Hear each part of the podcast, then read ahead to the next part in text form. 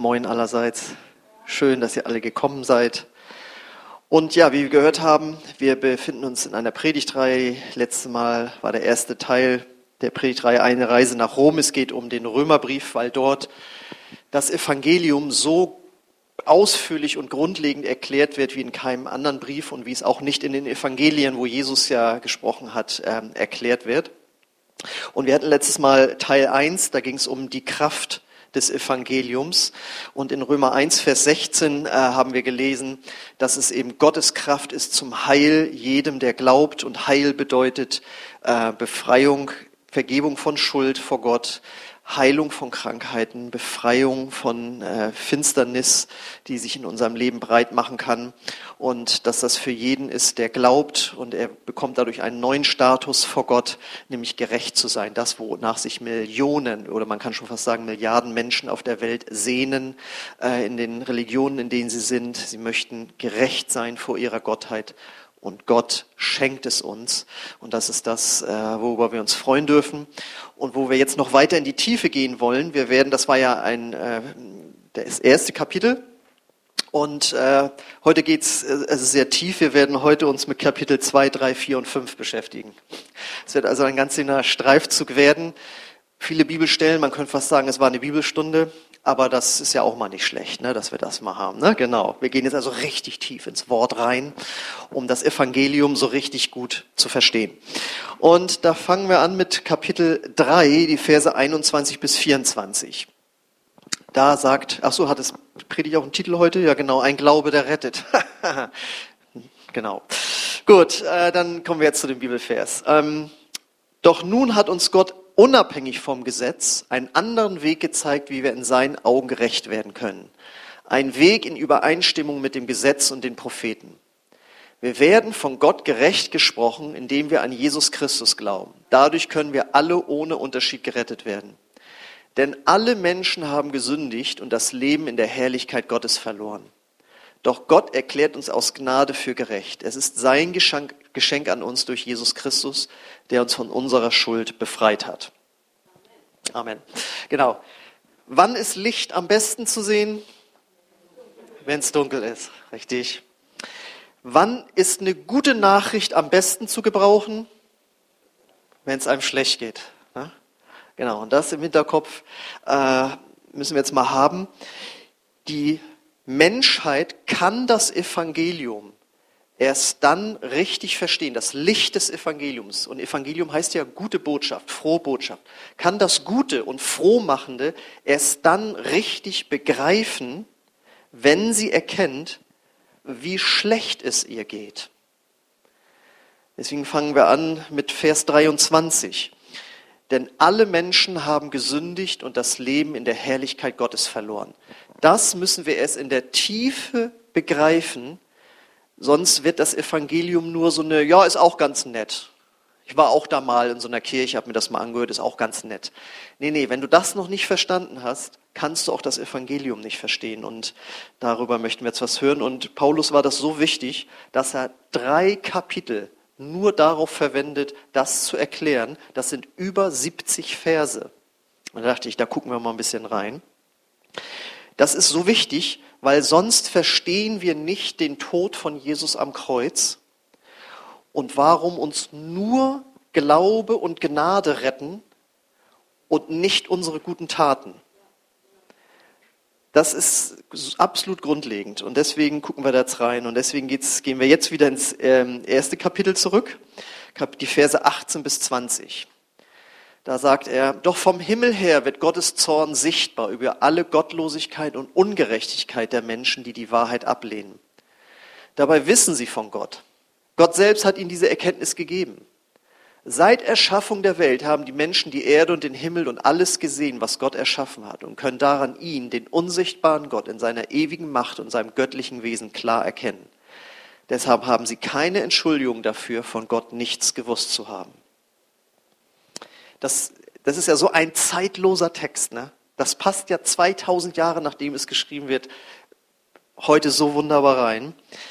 Und was er im Grunde genommen sagt, ist, beziehungsweise wenn ich das jetzt sofort anwende auf das, was in weitläufig in unserer Gesellschaft geglaubt wird, dann ist es so, Uns ist allen klar, wenn wir irgendwo ein schön gemaltes Bild sehen, ein Kunstwerk, ob eine Skulptur oder sonst was, dann ist uns klar, das muss ein Künstler oder eine Künstlerin gemacht haben. Und dann fragt man ja auch, von wem ist das?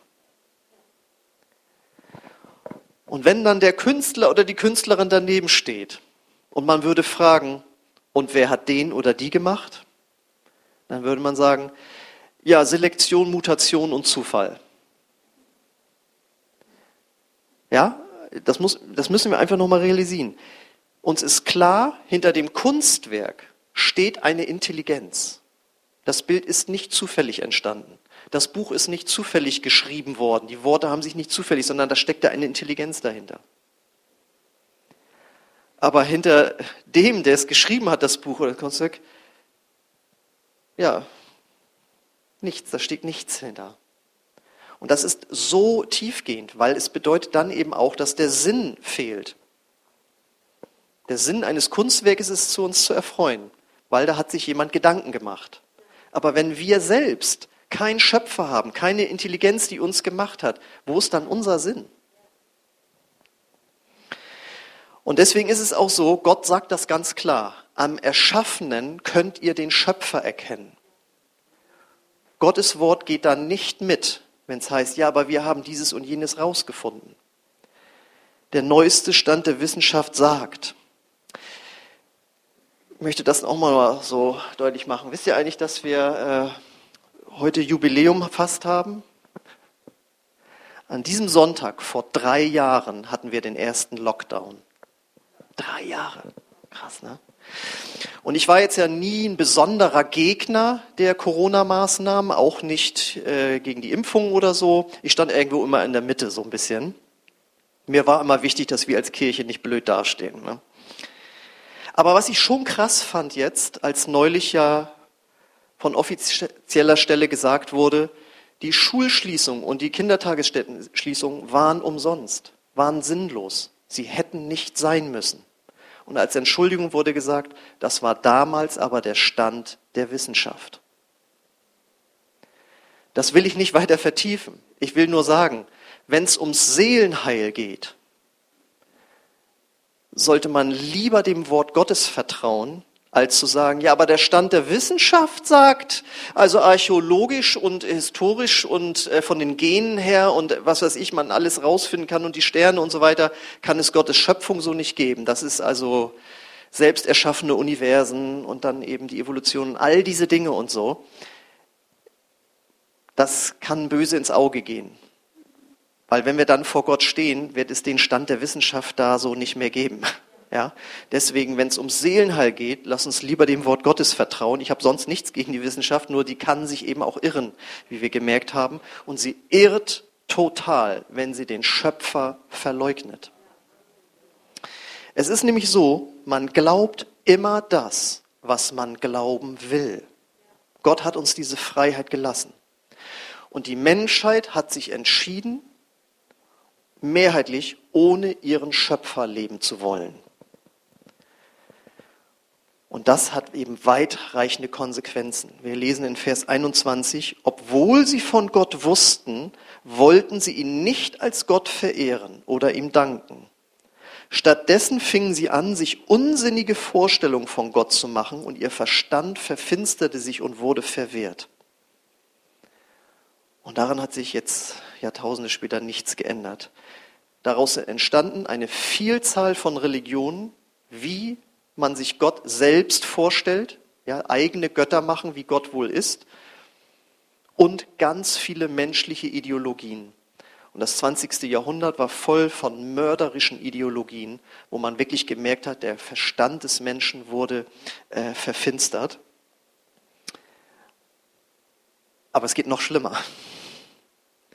Wir lesen in diesem ersten Kapitel, was ihr ja sicherlich zu Hause gelesen habt seit letztem Mal und wenn jetzt noch nicht, dann könnt ihr es jetzt gerne lesen. Wir lesen dort dreimal, dass Gott die Menschheit sich selbst überlassen hat, dort wo sie entschieden hat, wir wollen ohne dich leben. Und ich lese nur ein Beispiel vor, da heißt es in den Versen 28 bis 30. Da sie sich weigerten, Gott anzuerkennen, überließ er sie ihren, ihren verwerflichen Gedanken, sodass sie tun, was sie nie tun sollten. Ihr Leben ist voller Unrecht, Schlechtigkeit, Habgier, Bosheit, Neid, Mord, Streit, Betrug und Hinterlist. Sie reden hinter dem Rücken über andere und verleumden ihre Mitmenschen. Sie hassen Gott und sind unverschämt, stolz und großspurig. Sie sind voller Ideen, wenn es darum geht, Böses zu tun, und ihren Eltern sind sie ungehorsam. Das ist jetzt nur ein Ausschnitt. Äh, er sagt noch an zwei anderen Beispielen, da geht es auch um sexuelle Unmoral und auch Götzendienst. Das heißt, wenn man in seinem Leben etwas hat, was einem wichtiger ist als Gott. Und das kann sowas Gutes eigentlich sein, wie zum Beispiel die eigene Karriere. Ja, kann zum Götzen werden. Es geht nur darum, noch mehr Geld zu verdienen, noch mehr Anerkennung zu bekommen. Und am Ende arbeiten sich manche krank, Familie, Ehe wird vernachlässigt, was Götzendienst bewirken kann. Und anderer Götzendienst, den es im Laufe der Jahrtausende gegeben hat, hat ja sogar dazu geführt, dass Menschenopfer gebracht wurden. Ja, das ist das, was wir sonst unter Götzendienst verstehen. Aber Götzendienst bedeutet einfach, dass etwas an die Stelle von Gott tritt. Und die Menschheit ist in eine Verwirrung reingekommen. Und das ist der Grund, warum wir Mord und Totschlag haben und warum wir Kriege haben und warum ja fast Mord und Totschlag bis in die Ehe hineingehen kann. Ja, da sind wir zwar jetzt schon ein Stück weiter, aber es gibt Kulturen, da gibt es Mord und Totschlag. Und man fragt sich, was ist das für eine Menschheit? Und dann, und was ist das, wenn es Gott gibt? Warum lässt er das alles zu? Gott hat den Menschen als ein absolut selbstständiges, freiheitliches Wesen geschaffen, weil er ein Gott der Liebe ist und er wollte, dass die Menschen aus Liebe freiwillig sich ihm hingeben und mit ihm leben. Und frei bist du nur, wenn die Tür wirklich nicht abgeschlossen ist. Wenn sie abgeschlossen ist und du nicht raus kannst, dann bist du nicht frei. Also musste Gott die Tür aufschließen und die Menschheit hat sich entschieden, wir treten hier raus und wir werden unser eigener Herr. Und seitdem haben wir diesen ganzen Mist sozusagen, der bis dahin führte, dass wir voller Ängste sind, dass es Krankheiten in der Menschheit gibt, dass es Erdbeben gibt. Die ganze Schöpfung ist einmal verrutscht und jetzt ist alles irgendwie schief. Gott sagt, ich möchte, dass ihr mit mir lebt, unter meiner Führung. Und dort, wo das nicht geschieht, dreht der Mensch durch. Hat von euch schon mal jemand das Buch oder den Film Herr der Fliegen gesehen oder gelesen? Darf ich mal um Handzeichen bitten? Herr der Fliegen, kennt das jemand? So wenige, das muss, das, das muss man gesehen oder gelesen haben. Herr der Fliegen. Ähm, ja, das ist ein Buch, das auch in der Schule, also zumindest früher gelesen wurde. Handelt davon, dass ähm, nach dem Zweiten Weltkrieg, ich weiß gar nicht genau wann, ähm, stürzt ein Flugzeug ab mit einer Schulklasse von Kindern. Fiktiv natürlich alles, ein Roman. Und dann äh, sind die, landen auf einer einsamen Insel. Und am Anfang orientieren sie sich noch an ihrer Prägung und dass sie ja Eltern sonst hatten und ne, wie man so lebt in der Zivilisation. Und schon bald lassen sie das hinter sich und fangen an, sich zu bekämpfen. Es gibt dann zwei Gruppen und so weiter. Nachher wird sogar äh, gibt's wirklich Mord und Totschlag. So schnell kann es passieren, wenn hier in diesem Fall Kinder nicht mehr unter der Obhut ihrer Eltern und der Zivilisation sind. Und die Menschheit hat sich gesagt, wir begeben uns aus der Obhut Gottes heraus und machen uns unsere eigenen Wertmaßstäbe. Und das ist, was dabei herausgekommen ist, jetzt die letzten Jahrtausende. Und dieses ungöttliche Verhalten, wovon hier ja nur beispielhaft was aufgezählt wird. Ich weiß, dass hier höchstwahrscheinlich noch nie jemanden umgebracht hat. Aber Jesus sagt im Evangelium, wer in seinem Herzen schon jemand hasst, ist ein Mörder. Also sind wir doch wieder dabei. Ja? Irgendwo sind wir da mit dabei. Und dieses ungöttliche Verhalten nennt die Bibel Sünde. Griechisch Harmatia und bedeutet so viel wie am Ziel vorbeischießen. Deswegen kann man Sünde auch sehr gut mit Verfehlung übersetzen. Ja, man hat es einfach verfehlt. Ja, das Ziel verfehlt. Gott hat gesagt, so solltet ihr eigentlich nicht leben. Und wenn ich das jetzt alles so erzählt habe und vorgelesen habe, gibt es in der Regel drei Reaktionen. Die eine ist äh, Ablehnung, völlig übertrieben, typisch Kirche, jetzt wird einem hier noch ein schlechtes Gewissen gemacht, lehne ich ab. Die zweite Reaktion ist Betroffenheit, Stimmt. So ist die Menschheit. Da bin ich ja auch damit dabei.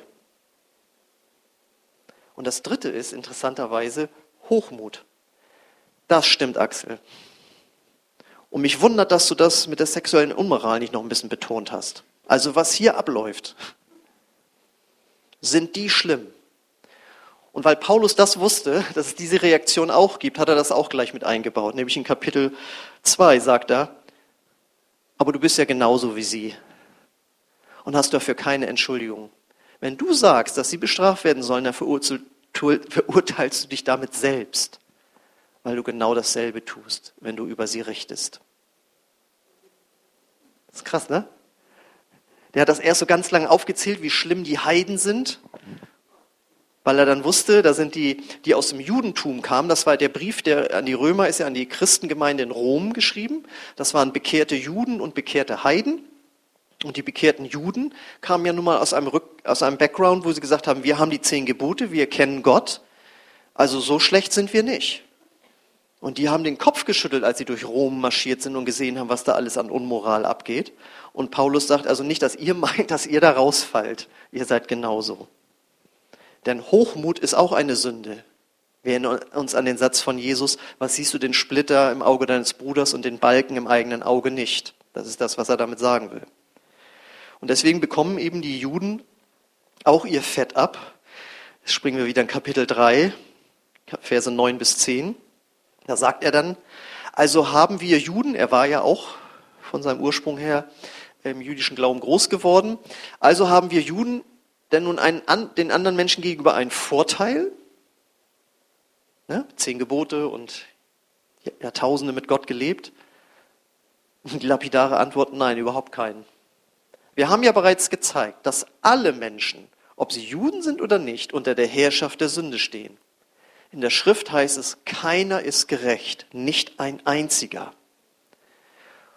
Das bedeutet, gerecht, hatten wir beim letzten Mal gelernt, gerecht sein bedeutet in Ordnung sein vor Gott. Keiner ist in Ordnung vor Gott, ob Jude oder Heide. Und das ist jetzt ganz, ganz wichtig, ähm, zu wissen auch nochmal, Gutes tun, was wir ja natürlich auch tun. Ja? Wir helfen ja auch Menschen. Eltern tun natürlich ihren Kindern Gutes, das ist ja keine Frage. Wer von euch hat schon mal einer alten Oma über die Straße geholfen? Nein, kleiner Witz. Ja, genau. Ja, also wir machen, es ist ja, wir machen natürlich auch gute Sachen.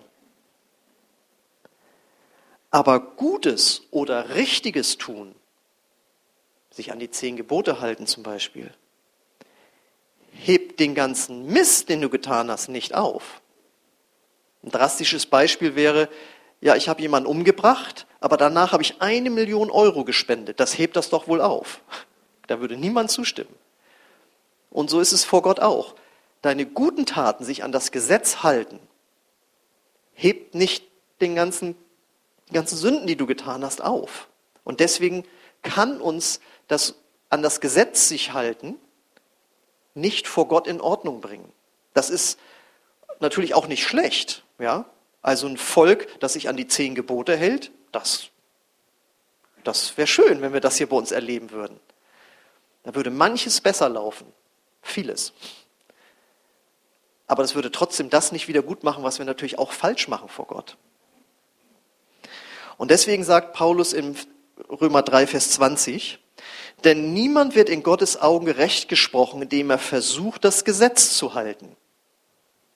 Im Gegenteil. Je besser wir Gottes Gesetz kennen, desto deutlicher erkennen wir, dass wir schuldig sind.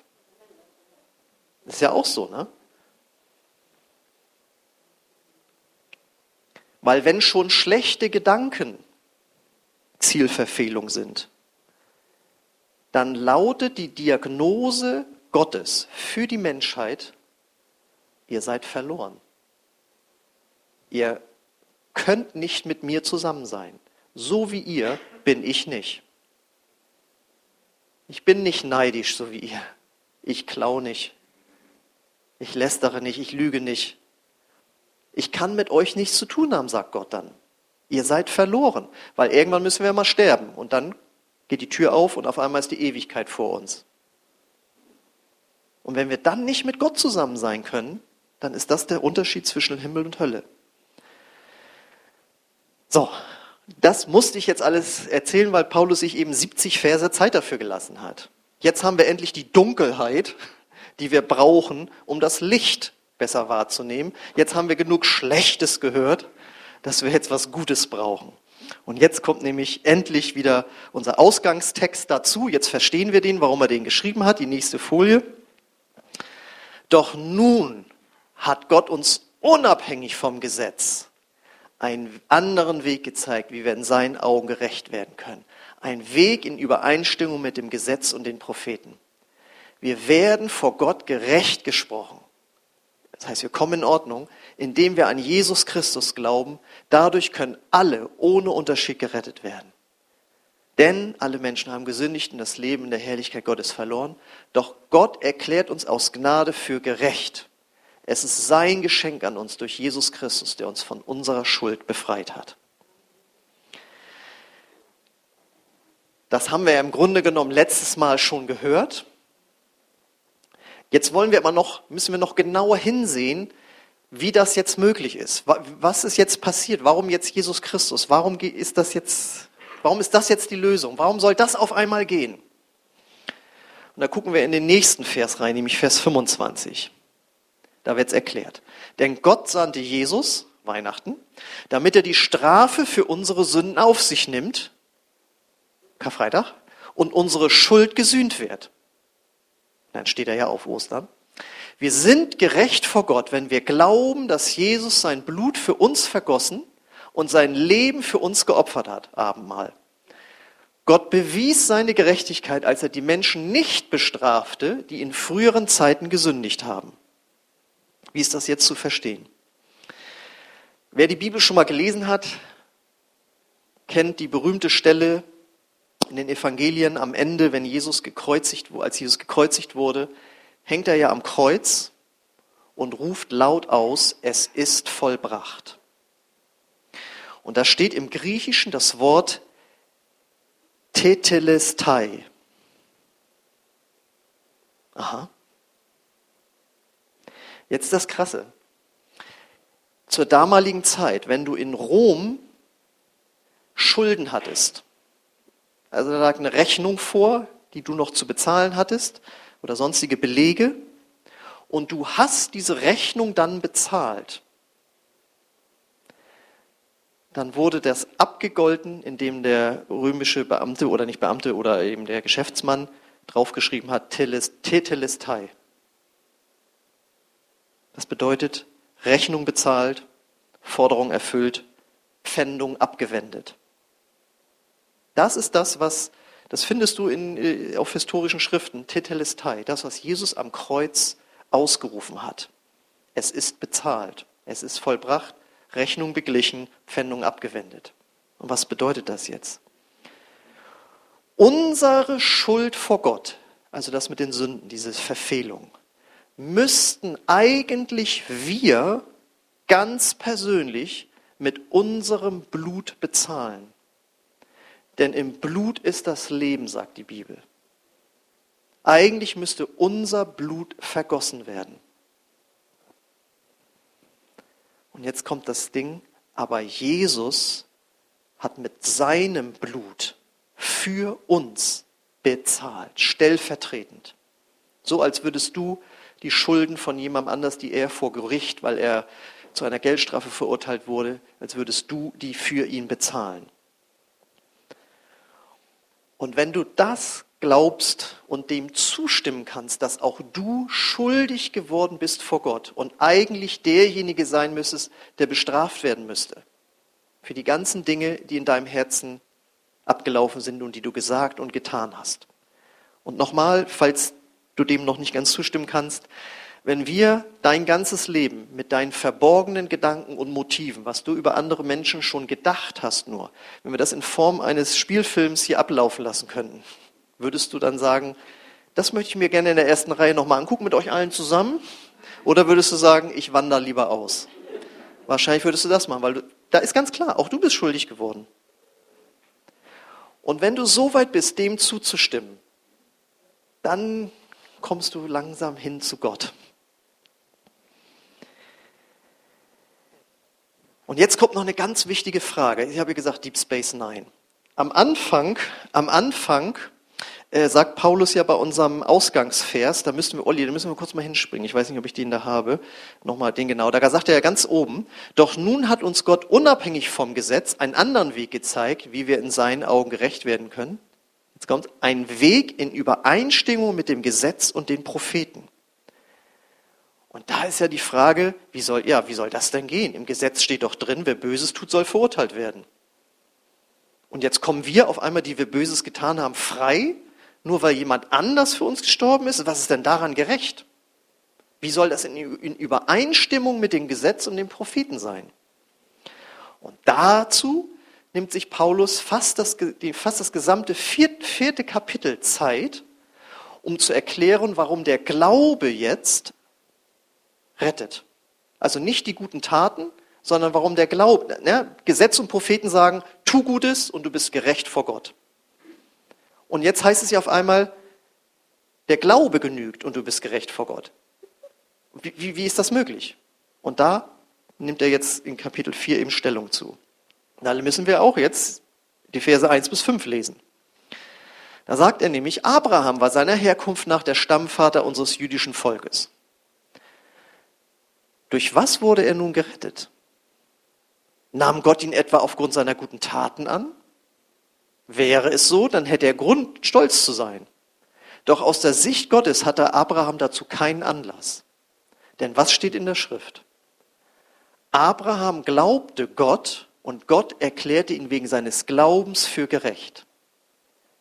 Wenn Menschen arbeiten, erhalten sie ihren Lohn nicht als Geschenk. Ein Arbeiter hat sich verdient, was er bekommt. Gerecht gesprochen aber wird ein Mensch aufgrund seines Glaubens, nicht aufgrund seiner Taten. Und das ist so wichtig, weil das müssen wir nochmal im Hinterkopf haben. Abraham lebte ja vor den zehn Geboten, die Mose dem Volk gegeben hat. Er lebte vorher schon das heißt, er konnte sich gar nicht an die Gebote halten, um vor Gott in Ordnung zu kommen, sondern er wurde von Gott gerecht erklärt aufgrund seines Glaubens. Und darauf nimmt Paulus Bezug, als er dann auch den ganzen gläubigen Juden erklärt hat, wie es möglich sein soll, dass man durch Glauben vor Gott in Ordnung kommen soll. Das haben die ja nicht verstanden. Moment mal, wir haben jetzt hier uns Jahrhunderte an die zehn Gebote und die 600 anderen Ge Gebote gehalten. Wo steht das bitte in der Bibel?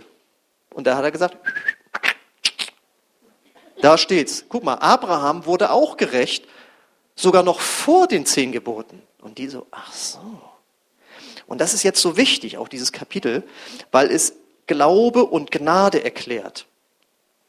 Gnade bedeutet ja, man bekommt etwas, was man nicht verdient hat. Hab Gnade. Ne? Gnade vor Recht ergehen lassen. Eigentlich müsstest du Strafe kriegen, aber Gnade heißt, na, ich verschone dich. Das heißt, du bekommst was, was du eigentlich nicht verdient hast. Und deswegen bringt er hier dieses Beispiel mit dem Arbeiter. Ein Arbeiter hat sich das verdient. Aber Gnade bedeutet, du bekommst es, obwohl du es nicht verdient hast. Das ist Gnade. Weil wenn, wenn es nämlich anders läuft, wenn wir etwas leisten für Gott, beten, fasten, Geld spenden, in die Kirche rennen, wie meine Eltern immer sagen, ne? Äh, Menschen von Gott erzählen, nicht lügen, auf seine Augen aufpassen, aufpassen, wie man redet, alles, was man gut und richtig macht. Und wenn du da am Ende des Tages denkst, heute war ich ganz schön gut, dann wärst du ja stolz. Und da hat Gott dem Riegel vorgeschoben, indem er eben ganz klar sagt, du kannst dir es nicht erarbeiten, vor mir gerecht zu sein weil das war zwar ganz nett, das war gut, nee, nee, das nehme ich zurück, äh, das war gut, dass du der Oma über die Straße geholfen hast. Und es war gut, dass du da nicht gelogen hast. Aber wollen wir noch mal drüber reden, was du in den ersten Morgenstunden über deine Frau gedacht hast? Und was du im Laufe des Tages über deinen Chef gedacht hast? Und dann sind wir wieder bei dem Punkt, du kannst durch deine guten Taten die schlechten Sachen nicht aufheben. Das heißt, Du kannst nur aus Gnade vor Gott gerecht werden. Und da kommt eben sein Blut dann ins Spiel. Sein Blut vergibt deine Schuld. Und das bedeutet dann dementsprechend, Glaube ist also keine Tat, sondern Glaube bedeutet Vertrauen auf die Tat von Jesus. Man vertraut darauf, dass er die Schuld bezahlt hat. Das ist so, als wenn ich irgendwo anrufe oder hier im Internet und drücke auf Enter und dann steht meinetwegen hier Amazon und dann kommt die E-Mail, ja, Sie haben das und das bestellt. Dann vertraue ich ja, dass das stimmt. Ja? Und so ist es auch. Du hörst das von Jesus Abendmahl, alles und so weiter und du vertraust jetzt darauf, dass es stimmt. Das ist Glaube. Es bedeutet, und das ist aber auch ganz wichtig, weil im deutschen Sprachgebrauch ist das Wort Glaube so ein bisschen verkommen. Glaube heißt doch bei uns eigentlich, wenn du sagst, ja, also ich glaube, morgen wird es nicht regnen, heißt so viel wie, ich weiß es nicht genau. Ja, ich glaube, das Glas ist halb voll, ich habe da nicht so viel draus getrunken. Kann aber auch was anderes sein. Und das ist nicht die Bedeutung, die das Wort Glaube im Neuen Testament hat. Und es bedeutet auch mehr als etwas für wahr zu halten. Und da gibt es einen krassen Vers im Jakobusbrief. Da heißt es nämlich in Jakobus 2, Vers 19, du glaubst, dass es nur einen Gott gibt? Da hast du recht. Das glauben auch die Dämonen und sie zittern vor Angst. Biblischer Glaube ist mehr als nur für wahr halten, dass es Gott gibt. Und es für wahr halten, dass Jesus gelebt hat und auferstanden ist. Glaube im neutestamentlichen Sinne bedeutet Vertrauen, Anvertrauen. Ich vertraue Gott mein Leben an. Bedeutet, ich vertraue Gott mein Leben an, den ganzen Mist und die guten Sachen, so wie Abraham sich Gott anvertraut hat. Und der hat sich ja von Gott eben auch führen lassen durch sein Leben. Wir gehen durch diesen Glauben, durch dieses Vertrauen eine Beziehung zu Gott ein, der eine Person ist. Deswegen lesen wir in Jakobus 2,23, so geschah genau das, was die Schrift sagt. Abraham glaubte Gott und Gott erklärte ihn für gerecht. Er wurde sogar Freund Gottes genannt.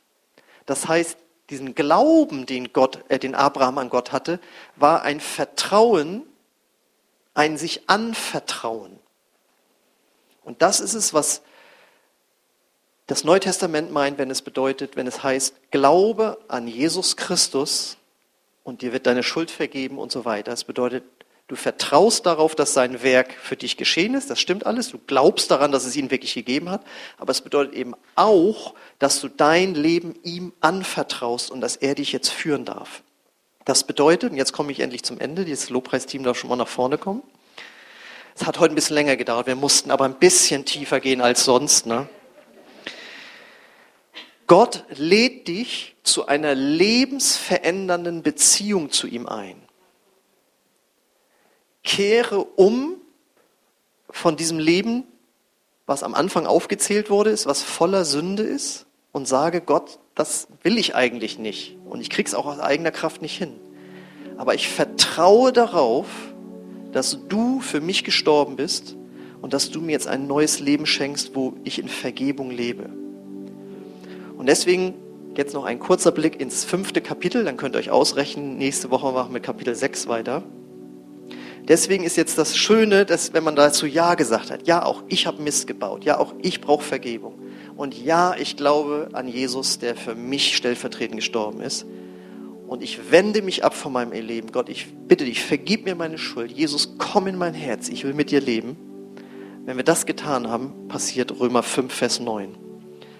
Schon jetzt sind wir von Gott angenommen, weil Jesus Christus sein Blut für uns vergossen hat. Und erst recht werden wir am kommenden Gerichtstag durch ihn vor Gottes Zorn gerettet. Damit hatten wir ja angefangen. Gottes Zorn sieht den ganzen Mist. Aber wir sind raus aus diesem Gericht. Wenn wir sterben, wissen wir, dass wir ins Himmelreich eingehen werden, weil unsere Schuld vergeben wurde. Auch die Schuld, die wir jetzt nach unserer Bekehrung noch begehen. Denn wir sind ja gerecht gesprochen. Wir stehen juristisch vor Gott da, gut da, einwandfrei da. Ähm, und das ist es, was er uns geschenkt hat. Und wenn wir auch jetzt noch Mist bauen, dann zeigt Gott uns das. Wir brauchen da nicht selbst suchen und äh, wir klären das mit ihm. aber wir brauchen nicht mehr diese Angst haben, ich bin jetzt raus, ja, sondern wir sind Kinder Gottes, wir sind angenommen, wir sind adoptiert, wir sind im neuen Bund angekommen und können diesen Frieden genießen. Und das keine andere Religion auf der ganzen Welt zu bieten. Das gibt es nur im Christentum. Nur dort wirst du aus Gnade und Glaube gerettet.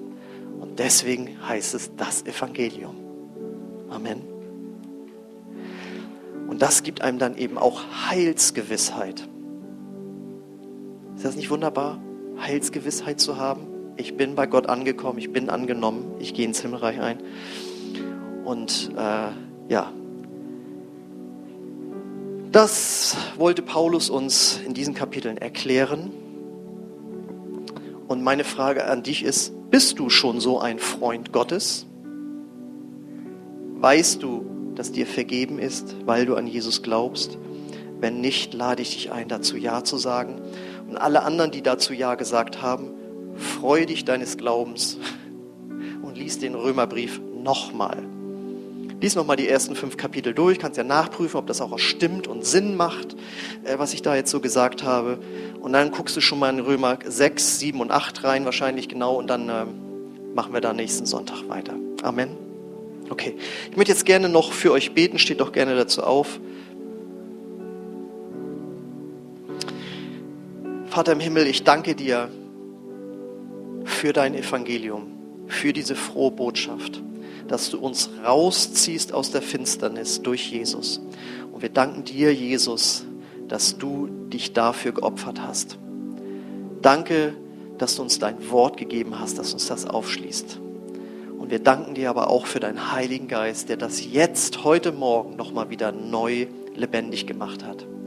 Und ich bete für jeden, der sich da noch irgendwie unsicher ist, ob er dabei ist oder nicht. Wenn du Ja gesagt hast zu Jesus, dann bist du dabei. Und du bist gerecht vor Gott. Und ich bete für alle anderen, die sich dessen noch nicht sicher sind. Du bist nur ein Gebet von Gott entfernt. Du bist nur ein Gebet von diesem Heil entfernt. Und ich bete, Heiliger Geist, dass du zu den Herzen jetzt sprichst, dass du an ihnen das machst, was ich niemals machen könnte durch noch so fein gedrechselte Worte. Danke, Heiliger Geist, dass du uns hin zu Jesus bringst.